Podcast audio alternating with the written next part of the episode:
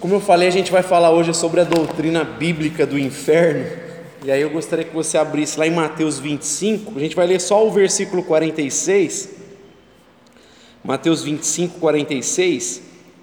Que é aquele texto conhecido das ovelhas e dos bodes, lembra que eles fazem o bem para o menor dos pequeninos, foi a mim que fizeste, Jesus diz, né? E aí ele diz que na sua glória ele vai separar as pessoas como separa ovelhas de bodes. E aí os, os justos entrarão para a vida eterna. E aí lá no finalzinho ele vai dizer assim, versículo 46, Mateus 25, a gente só vai ler o verso 46. Irão estes para o castigo eterno, mas os justos para a vida eterna. Irão estes para o castigo eterno, né? Queria enfatizar castigo eterno, mas os justos para a vida eterna. Como eu falei, a doutrina do inferno, assim como também a que a gente chama de cristologia, as duas naturezas de Jesus, a doutrina da Trindade, da própria soteriologia da salvação, justificação pela graça mediante a fé, são doutrinas que vez por outra são atacadas ao longo da história da igreja. O pessoal tenta deturpar essas doutrinas, e no nosso contexto, assim, a doutrina do inferno é uma das mais atacadas. Talvez porque a gente vive em um contexto onde essa, esse tipo de doutrina é ofensivo para as pessoas. Né? Você falar de um Deus que pune, de um Deus que vem com ira, que virá com rigor sobre aqueles que o rejeitaram, desprezaram, viveram segundo a própria vontade. Eu até gosto de uma, de uma citação do C.S. Lewis que ele fala só existem dois tipos de pessoas: umas que dizem, seja feita a tua vontade, e há outras que Jesus vai dizer, seja feita a tua vontade. Porque o cara quis viver fora de Deus, longe de Deus. Então, para uma, uma, um tipo de gente vai falar para Jesus, seja feita a tua vontade. Para outra, ele vai falar para as pessoas, foi feita a tua vontade. Você quis viver segundo o seu próprio coração, inclinação do seu próprio coração, e vai colher essa decisão.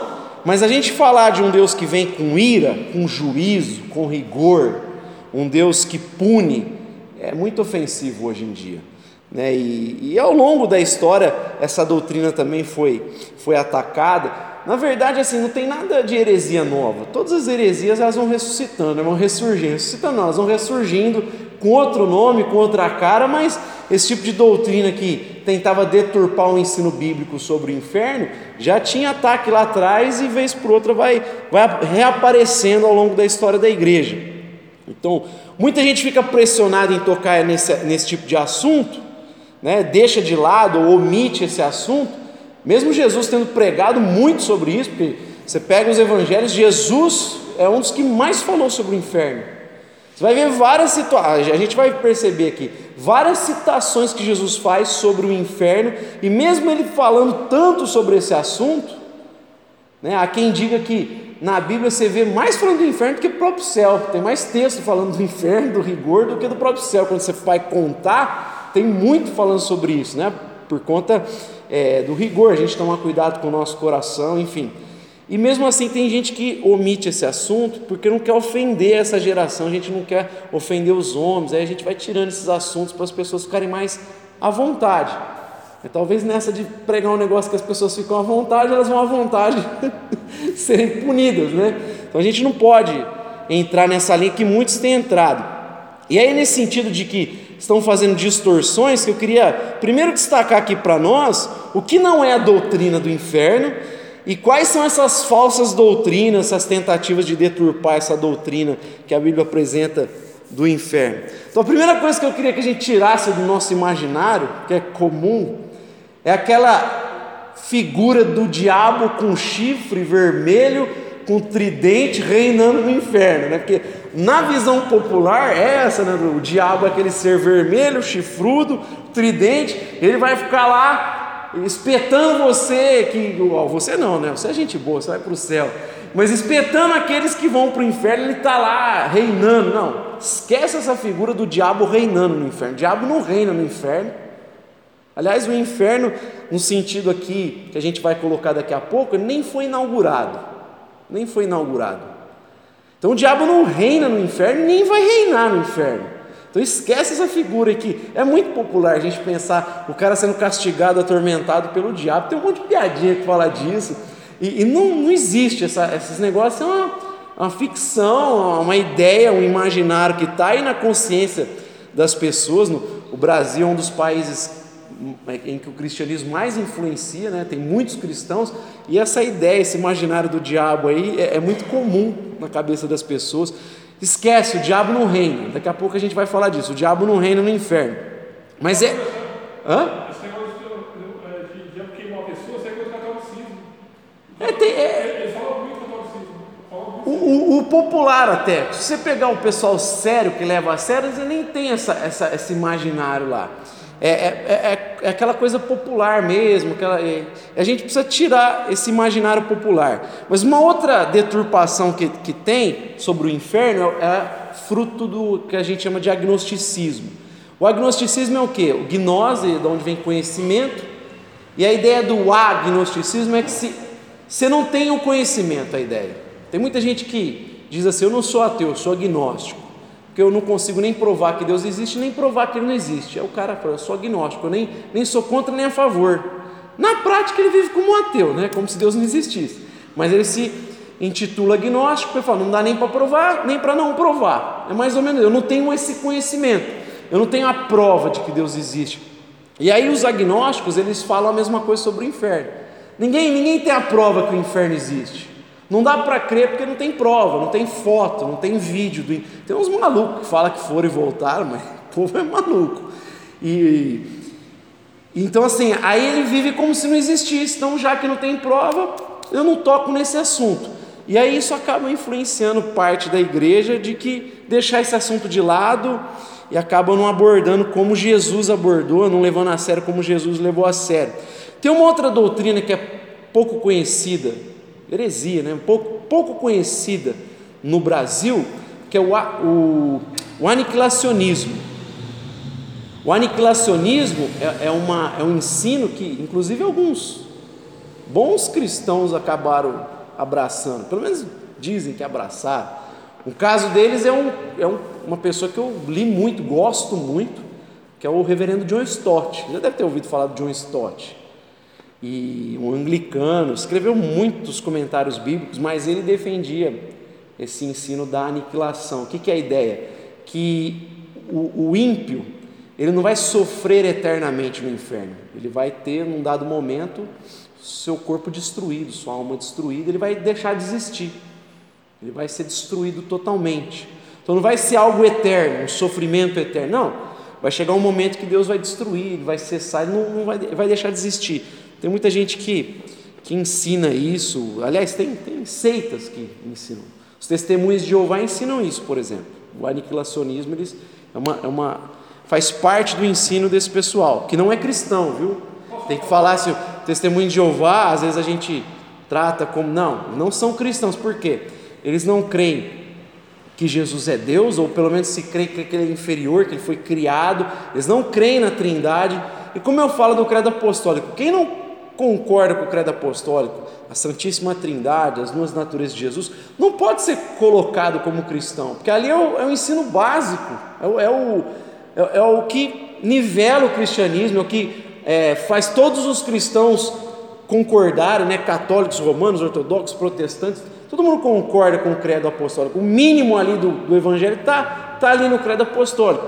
E, então, se eles não creem, não pode ser considerado como cristão também. São uma seita. A gente vê como uma seita, né? De, onde para eles 144 mil serão salvos, né? Não sei porque tem milhões. Eu não sei como eles contabilizam isso. Pastor, é, o Testemunho de fala assim, fala que aqueles que morreram e não conheceram a verdade, vão ressuscitar vão. E fala assim só. Entendeu? Aqueles que morreram sem conhecer a verdade, vão ressuscitar. Para serem destruídos. Não, para a vida dos mil anos. Assim, não, ele fala do lado que eles entendem como justo. Está certo, certo ou errado? Em parte, aí a gente vai ver, porque é a questão do aniquilacionismo que alguns cristãos defendem. A ideia é que a- a- o corpo do ímpio vai ser destruído, mas daqui a pouco eu vou entrar para mostrar esse ponto. E uma outra que eu acho que é a mais popular hoje é do universalismo. O universalismo é a ideia que a gente consegue perceber um pouco dessa ideia lá em Marcião, dos primeiros hereges da, da era da igreja, que ele fazia uma diferença do Deus do antigo, Deus do novo, Deus era do antigo era meio carrasco, do novo era bonzinho. E aí ele tira essa ideia de ira, de, de juízo, fica com Deus amor. Hoje tem um monte de gente vivendo uma espécie de neomarcionismo, eu falo, que é, o universalismo crê que no final todo mundo vai ser salvo, Deus vai salvar tudo, vai redimir tudo não vai ter gente que vai sofrer eternamente. Todo mundo vai ser salvo no final das contas, Deus salva todo mundo. Cristo morreu por todo mundo, e aí o pessoal acaba defendendo essa salvação universal. Tudo, todo mundo vai ser salvo no final das contas. Então não tem sentido falar de inferno. Né? Não tem sentido falar disso, porque todo mundo no final das contas vai ser salvo. É, então, assim, existem essas, esses falsos ensinamentos que deturpam o que a Bíblia fala sobre o inferno. Eu quis destacar eles primeiro, mas agora eu queria destacar o que a Bíblia fala sobre o inferno. Primeira coisa que a gente pode falar: o inferno é real. O inferno é real. Jesus, no Sermão da Montanha, por exemplo, lembra que ele fala assim: é, não cometerás adultério. Não, que ele fala se o cara desejar uma mulher, é, olhar para uma mulher a fim de desejar, cometer adultério com ela no seu coração. Aí ele vai dizer assim: se o teu olho direito te fizer pecar, arranque, lance-o fora. Ou se tua mão direita te fizer pecar, corte e lance fora. É melhor perder uma parte do teu corpo do que tendo todo ele ser lançado no inferno. Então Jesus está tratando a coisa como real. É, ele vai falar a mesma coisa adiante, lá no Sermão da Montanha. E, e, mais à frente ele vai destacar o inferno, Mateus 23, 15, no verso 33. Esse texto nós lemos no 25. Jesus vai destacar, sempre que ele fala do inferno, ele trata como algo real. E quando então eu trato o inferno como uma figura, como algo que não é concreto, é como se eu estivesse cortando parte do ensino de Jesus. Porque Jesus, quando fala do inferno, sempre fala como uma coisa real para nós. E aí, se eu falo, não, o inferno é uma coisa figurada, não existe, não é bem assim, é como se pegasse parte do ensino de Jesus e falasse, não, eu fico com essa parte aqui, isso aqui não, isso aqui você está tratando Jesus de uma maneira meio seletiva. E você está colocando, inclusive, em xeque mate o caráter dele.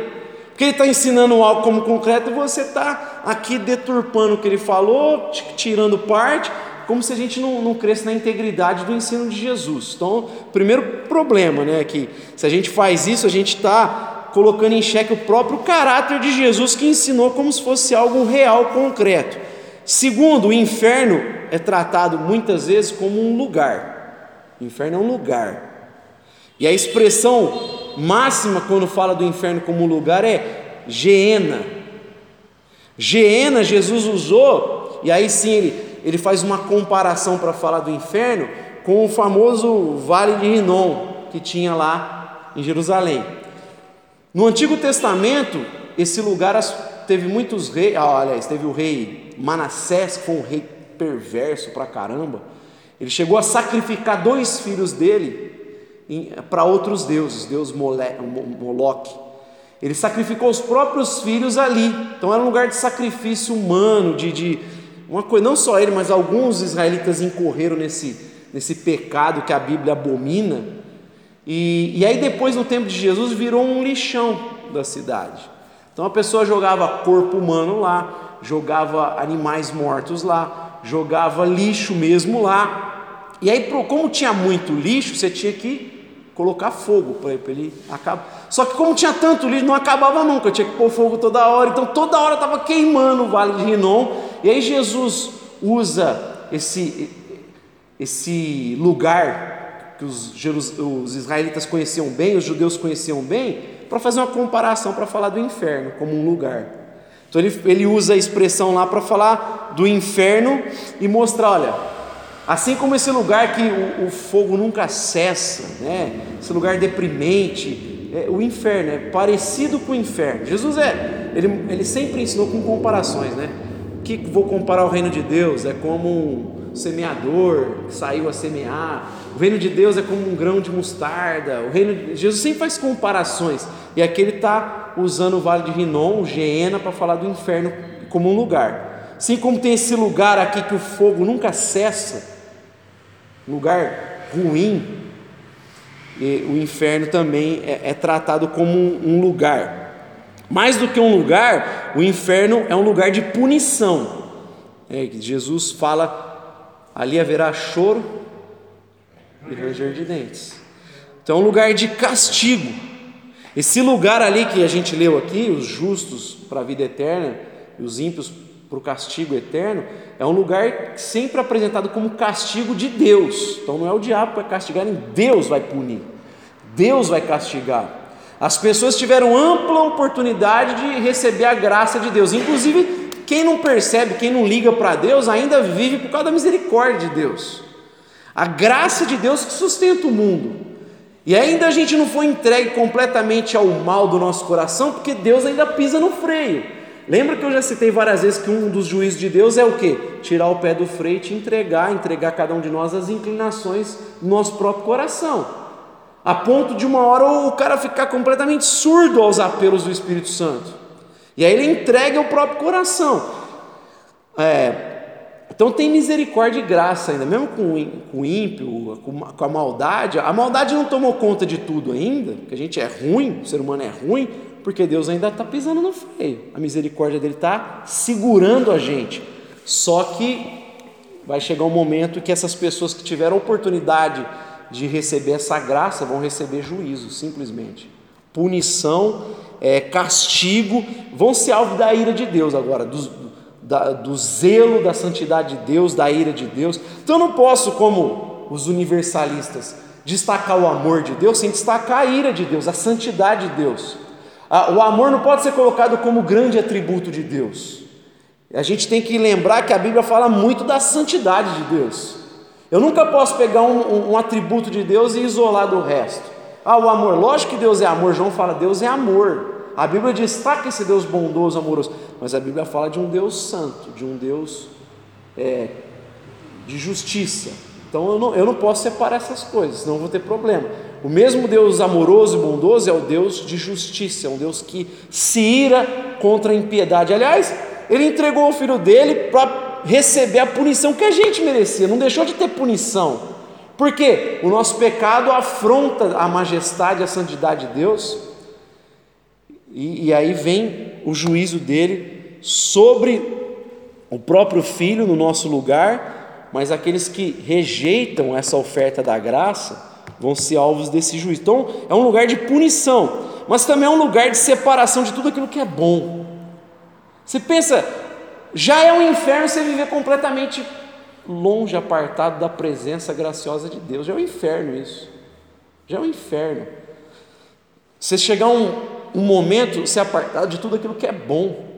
Como eu falei, tem gente má que não está nem aí para Deus, mas ainda convive com a misericórdia, com a graça manifestada na vida das pessoas ao redor dela, na natureza. Você vê graça ainda, mas vai chegar um momento que esse cara vai estar completamente apartado de tudo que é bom, de Deus, da comunhão com Deus, da mesa. Ele não vai ter mais acesso à mesa, comunhão, ele não tem essa oportunidade mais, nunca mais, nunca mais. Não tem mais chance. É outro, não existe é, depois da morte, a Bíblia fala: cabe ao homem morrer uma só vez, Hebreus 9, 27, depois disso vem o juízo. Então, por isso que a gente, por exemplo, fala que não dá para configurar o Espiritismo com o cristianismo. O Espiritismo é, é uma doutrina de reencarnação, o cristianismo prega a ressurreição. Cabe ao homem morrer uma só vez, depois disso vem o juízo. Então, depois da morte, acabou, não tem mais oportunidade. Não existe o, o meio termo lá. Aí sim, você falou da doutrina católica. Você lembra de uma que eles falam? Do... Não, tem uma outra que vocês lembram? Purgatório. Não tem esse negócio de purgatório, não existe isso aí na, na Bíblia, não tem respaldo para defender a ideia do purgatório, é juízo. Então essas pessoas vão enfrentar somente juízo e longe de tudo, longe das pessoas que amaram. Imagina você, de repente, um filho converte, o pai, entendeu? Rejeita, você não vai ter mais acesso a nada, a presença de um filho, da família, de amigos, acabou. Você está longe de tudo que é bom, nunca mais você vai ter acesso ao que é bom. É, é sofrendo esse castigo, é separado de tudo aquilo que é bom, do próprio Deus, de todo mundo que está debaixo dessa graça, dessa bondade de Deus. O inferno é um lugar de profundo tormento, a Bíblia fala Por isso que é choro e ranger de dentes. A ideia quando fala de choro e ranger de dentes é de um grito de dor terrível. Você imagina uma agonia, você tá, a ideia do grego lá é, é, um, é um grito de agonia, assim, mas não é um grito de agonia que não acaba. É uma, uma agonia que você sente no corpo, você sente na alma, você está sentindo o tempo todo um grito, você vai gritar de agonia, é um lamento profundo que não tem fim. Você imagina, a gente passa às vezes por agonia, tem gente que tenta dar fim né, na, na, na dor, comete suicídio. Não vai ter como isso aí, não vai ter fim. É uma agonia que não vai acabar, vai, vai, vai, ser, vai ser eterna. Não tem fim. Você imagina, as piores dores que a gente tem, dor física, mas tem dor que a gente sente na, na alma, que é ruim. Você imagina você ter esse sentimento para o resto, para todo sempre, aliás, resto da vida, para todo sempre, na verdade. Não tem fim, é uma dor profunda, um grito de agonia que não tem fim. É um lugar de profundo tormento, como é um lugar que, também que possui graus de sofrimento, a Bíblia fala. É, aparentemente, a gente olhando para o texto, dá a entender que tem pessoas que vão sofrer mais do que outras, inclusive. E porque Jesus fala assim: ai de ti, Corazim, Betsaida, Mateus, Mateus 11, 21 a 24. Ai de ti, Corazim, Betsaida, porque se os milagres que foram feitos aqui fossem feitos em Tiro e Sidom, eles teriam se arrependido haverá maior juízo sobre vocês, vai ter mais rigor sobre vocês, Corazim. Olha o que ele está falando. Por quê? Porque vocês tiveram uma revelação maior. O próprio Deus, encarnado na pessoa do Filho, veio, fez milagres e vocês não se arrependeram. Lá na frente, em Lucas 12, 42, 48, ele fala da parábola dos servos. Ele fala assim: do servo que sabia o que tinha que fazer e não fez, e do servo que não sabia o que tinha que fazer e também não fez ele fala: vai ter maior rigor sobre aquele que sabia e não fez, do que sobre aquele que não sabia e também não fez. A quem muito é dado, muito é cobrado.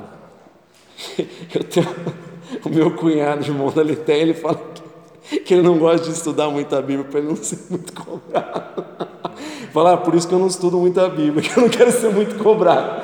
Mas se você, no sentido de você rejeitar Deus, vai adiantar nada, vai sofrer do mesmo jeito, né? Para aqueles que rejeitam a Deus, não no caso dele, que ele, ele, ele conhece a Cristo, é, mas existe essa ideia, né? De, de que muito é confiado, mais será cobrado. Então, quando a gente olha esses textos de Jesus falando sobre Corazim, Betsaida, né? Do, da parábola dos dois servos, a gente percebe que de fato tem graus de sofrimento diferentes, né? No inferno vai ter diferença nesse sofrimento. Quem teve maior conhecimento e mesmo assim usou o nome de Deus, de repente o cara conhece muito e usou o nome de Deus para enriquecer, se aproveitou da desgraça alheia.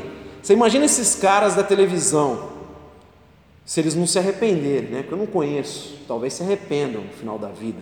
Mas o cara que hoje conscientemente sabe, porque ele lê, ele conhece, e aí ele usa a Bíblia para tirar proveito de uma, de uma senhora pobre, que talvez não tenha, não tem nada.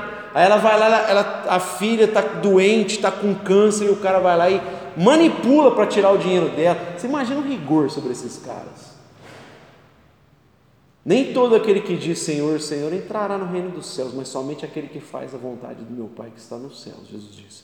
Muitos me dirão, Senhor, mas nós profetizamos em teu nome, realizamos milagres expulsamos demônios, mas eu lhes direi claramente: nunca os conheci, afastai-vos de mim, vocês que praticam a iniquidade.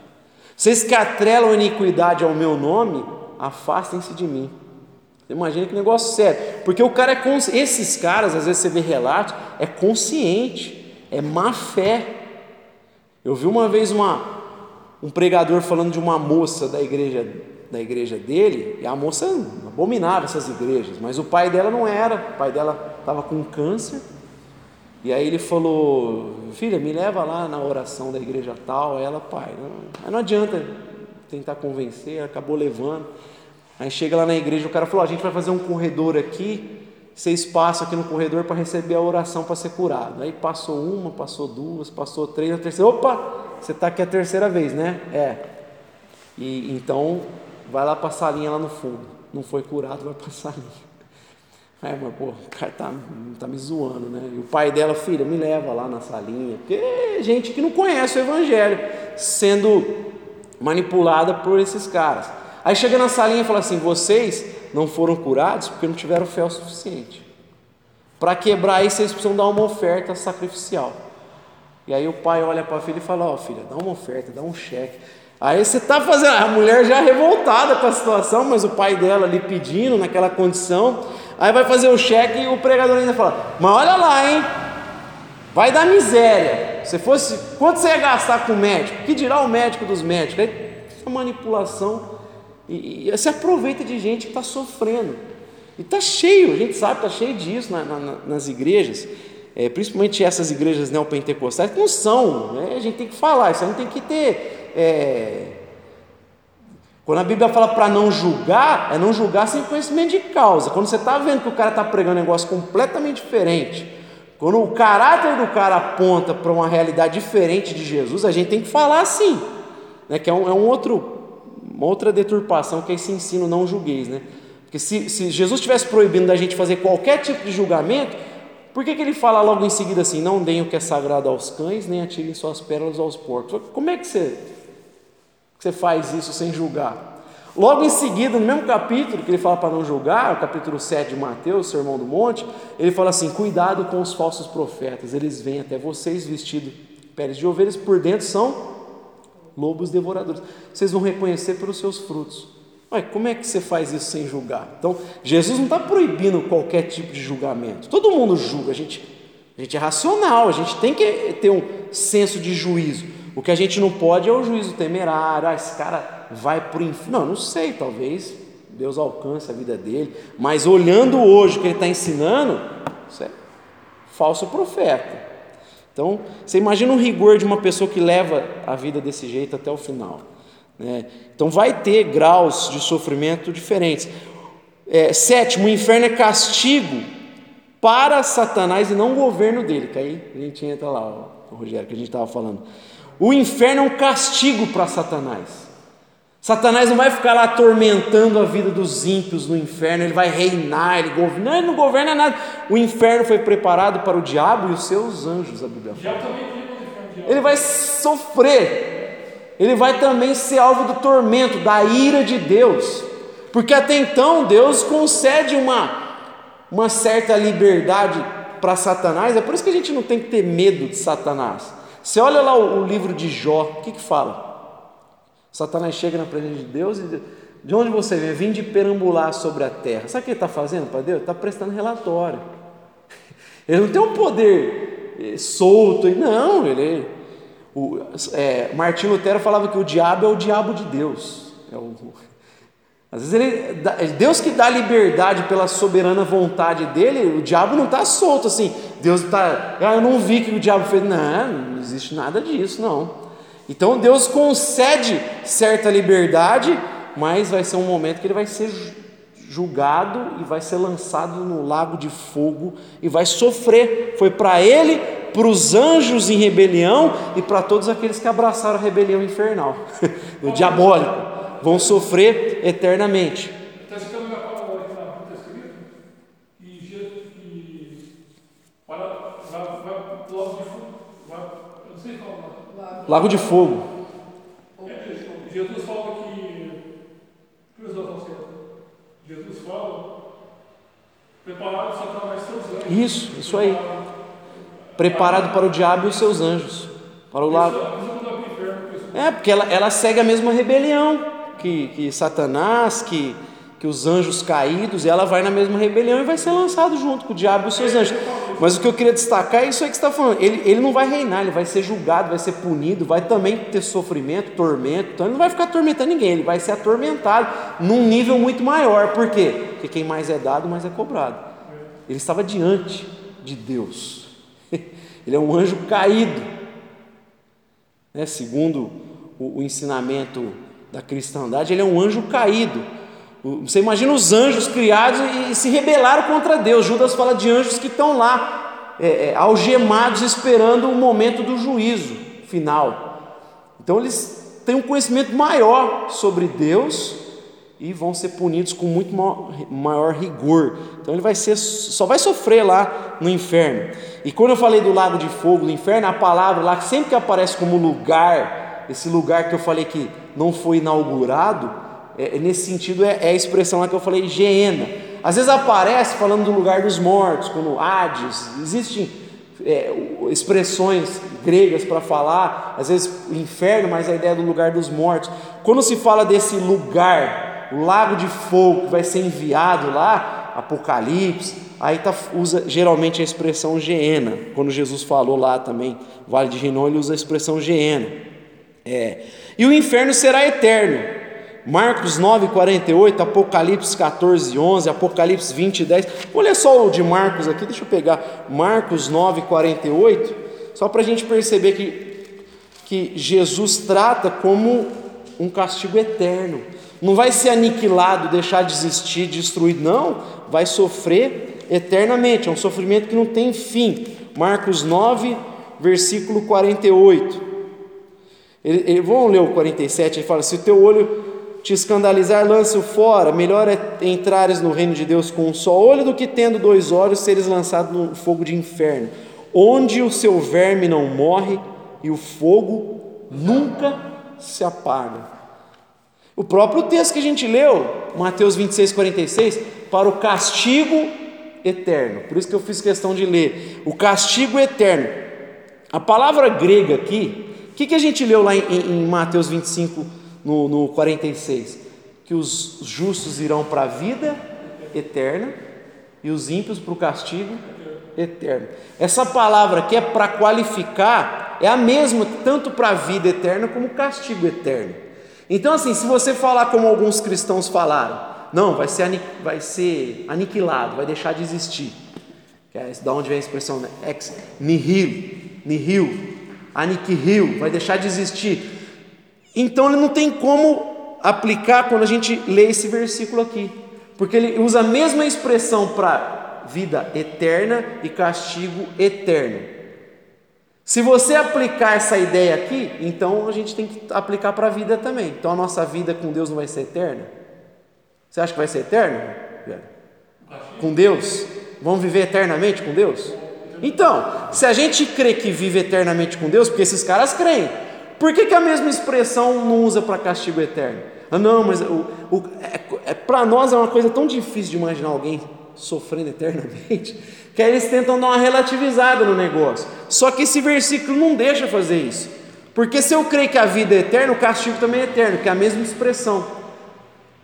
Então, ou eu defendo que os dois são eternos, ou eu vou defender que a vida também não é eterna. Então, não, não dá. Segundo esse texto aqui, especialmente, não dá para é, é, dar eco para esse tipo de ensino aniquilacionista. E aí, assim, só para a gente fechar essa segunda parte, é, eu queria destacar aqui o estado intermediário que a, que a Bíblia mostra para nós muitas vezes, né? É, a gente vê que o, eu falei que o inferno foi inaugurado, vai ser lançado no lago de fogo do inferno, o Geena. Só que a Bíblia fala da condição, de uma, de uma certa condição do homem quando morre. Então, Eclesiastes 12, 7 fala assim: quando a gente morre, o corpo volta, vai ao pó, né? E o espírito retorna a Deus, né? Que o deu. Então o corpo vai para o pó, para a terra, e o espírito retorna a Deus que o deu. É, Atos 24, 15 fala que haverá ressurreição dos justos, aqui que eu entrei, que você tinha falado na verdade. Haverá ressurreição dos justos e ressurreição dos ímpios. Uns vão ressuscitar para a vida e outros para o castigo eterno. O que, que acontece? Nesse momento de morte, a nossa, o nosso espírito, a nossa alma é separada do nosso corpo por um momento. A gente não fica num estado de sono da alma, não. Isso é um outro ensino errado.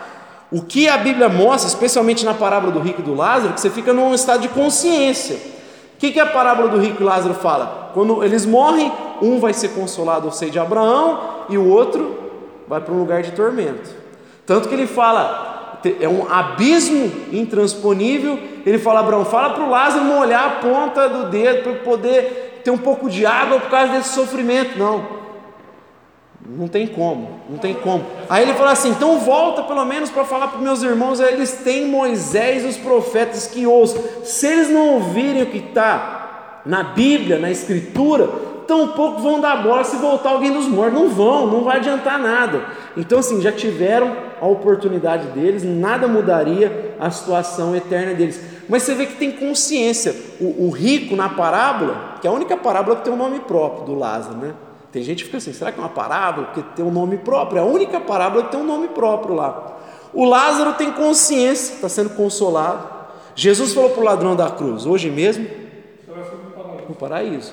Então, assim, imediatamente essas pessoas são unidas a Deus e os outros para um lugar de sofrimento. Tecnicamente, é um lugar similar a esse inferno higiena no sentido de ter sofrimento. Mas o sofrimento para o castigo depois da ressurreição vai ser inaugurado. Por isso, o que, vai acontecer aqui? A, a Bíblia fala por conta do, do, da, da volta de Cristo. Primeiro, aqueles que morreram serão ressuscitados. Os outros encontrarão a Cristo nos ares, o arrebatamento. E aí, esses que foram ressuscitados, nesse momento, esse espírito está com Deus e o corpo estava na terra, vão ser fundidos novamente. E aí, vão ressuscitar para a vida eterna, e os ímpios a mesma coisa. O espírito vai ser fundido novamente com o corpo, e aí vai ter esse sofrimento integral no Geena, no lago de fogo. Então o cara está lá, o espírito, e, e consciente num lugar de tormento, mas o inferno inaugurado vai ser lançado o diabo e os seus anjos, o cara vai ter o sofrimento integral, porque ele vai ressuscitar, o corpo dele vai ressuscitar, ser fundido com o seu espírito, e ele vai sofrer eternamente no lago de fogo. Então você tem consciência nesse estado intermediário da morte até o juízo final, a volta de Cristo, você tem a consciência, mas não tem essa fusão do corpo com o espírito. O que a Bíblia fala tanto para o justo como para o ímpio, quando Cristo voltar, primeiro os que morreram vão ser ressuscitados, e aí vai ter essa fusão do espírito com o corpo, e os ímpios a mesma coisa, só que uns para o juízo, para o castigo eterno, e os outros para a vida eterna, né? Tanto que Mateus é, 10, 25, Jesus fala, né? Não temam aqueles que podem matar o seu corpo, mas temam aqueles que antes, aquele que antes pode fazer perecer no inferno tanto a alma como o corpo.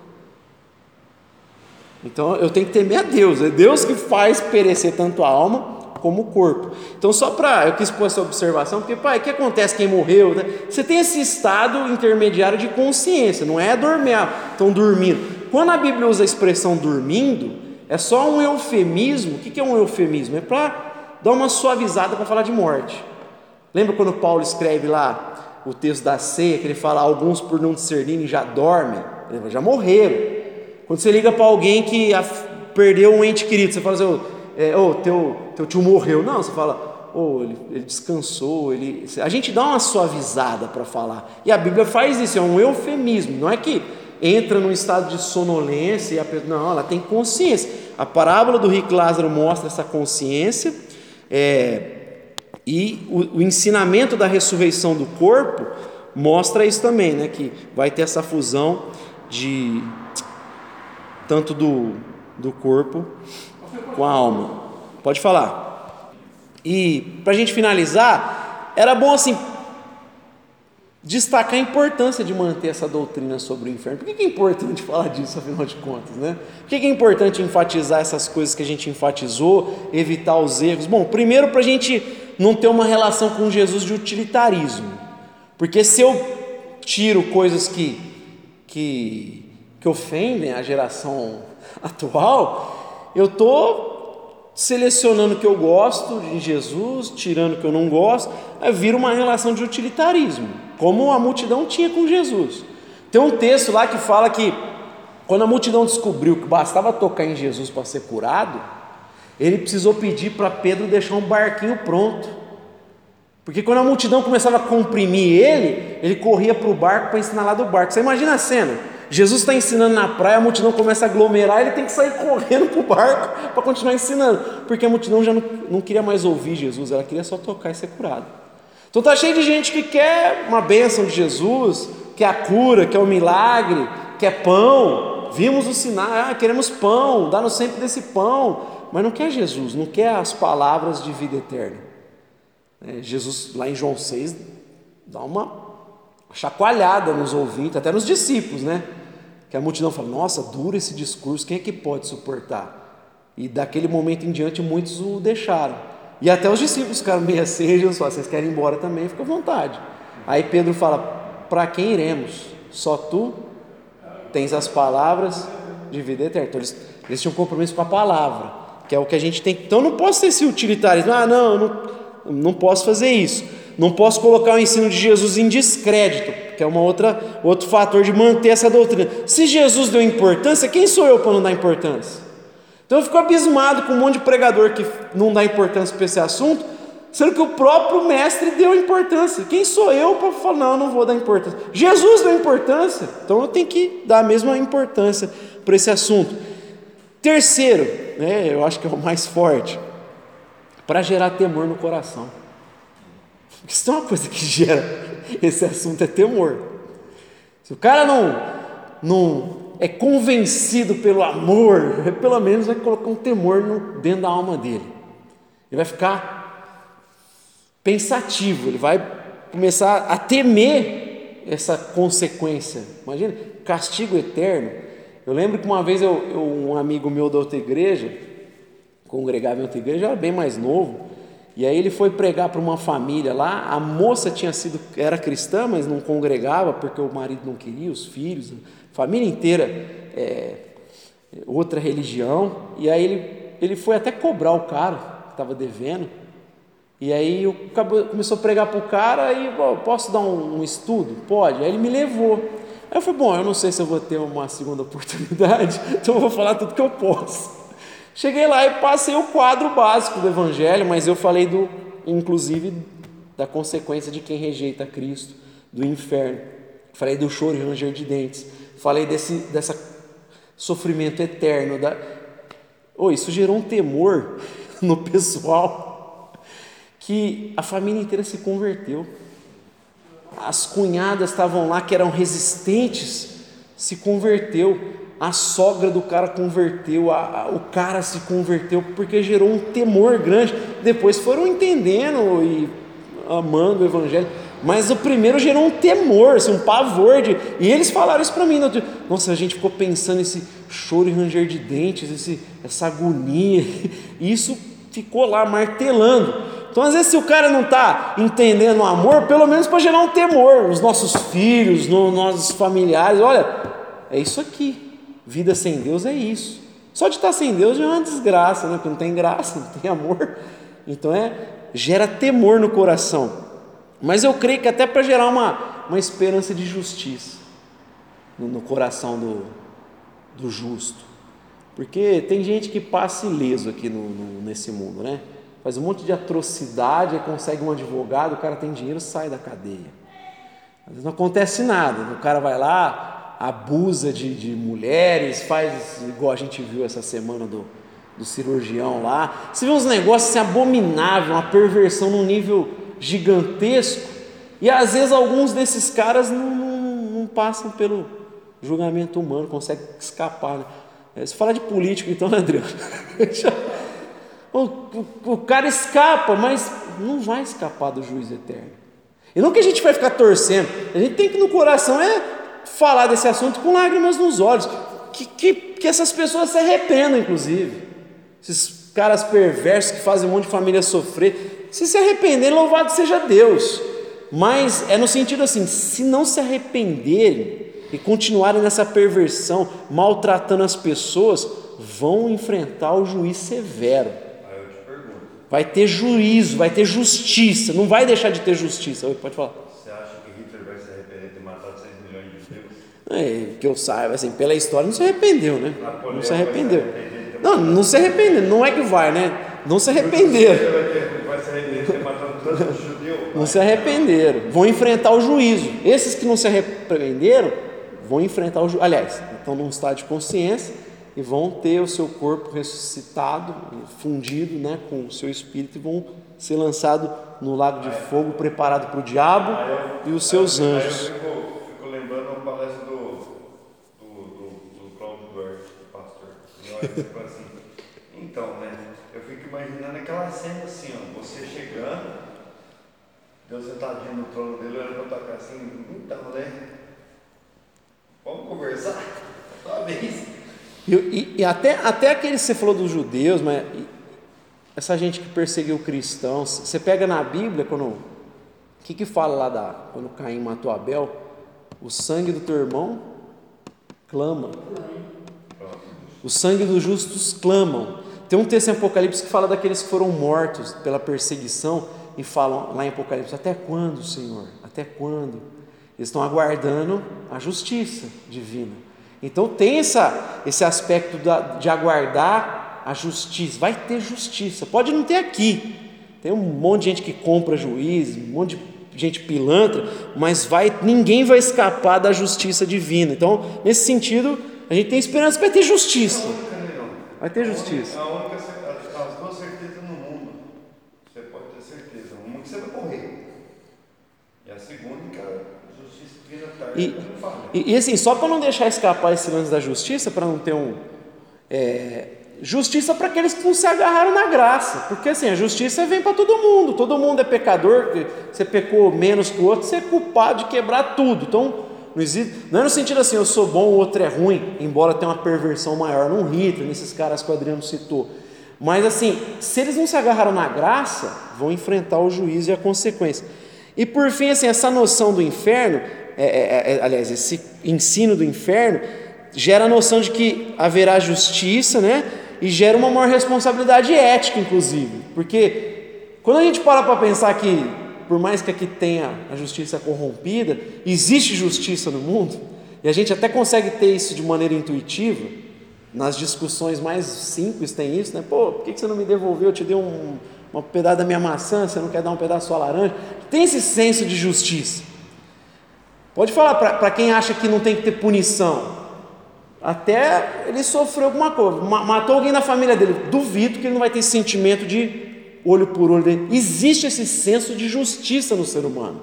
Deus colocou esse senso de justiça. A gente consegue ter essa intuição da justiça no mundo. Então, assim, se eu paro para pensar que vai ter um rigor, pelo menos do ponto de vista ético, vai melhorando, né? A sociedade vai, vai. Na sociedade, quando não tem punição no crime, o que, que acontece? Quando não pune o crime? A tendência é o quê? Diminuir ou aumentar o crime? Aumentar. É só maluco, militante, gente progressista que e, e, e defende a ideia de que se não tiver punição, a pessoa vai ficar consciente. De jeito nenhum. Se não tem punição, o crime aumenta. Você incentiva o crime. Aquele dia que estava eu, você, a Leteia, a sua sogra do carro, Isso. falando da gente ficar aqui na porta. é aquilo, cara. Vai ser aquilo. Infelizmente, estamos chegando num.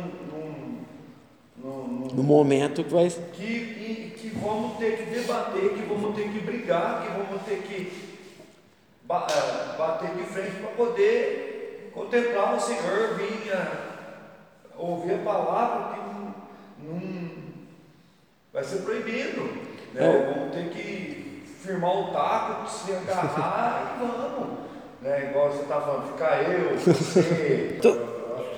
Só para a gente fechar aqui, quando eu falei da punição, quando não tem punição ao crime, a tendência é ficar cada vez pior, né?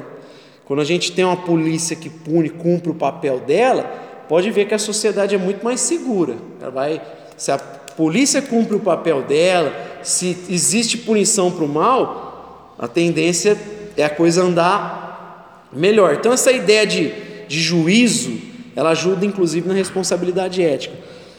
E para a gente concluir assim, que a gente orar para que a gente não venha negligenciar esse ensino aqui, né? Não, não, não ceda aos ventos de doutrina, a pressão dos nossos dias, que, como eu falei, a maior delas é o universalismo. A gente fala do Jesus amor, carinhoso, ursinho carinhoso, a gente ter dó do perverso. Hum, Então, assim, vamos pregar o que a Bíblia fala, porque vai gerar temor nos corações.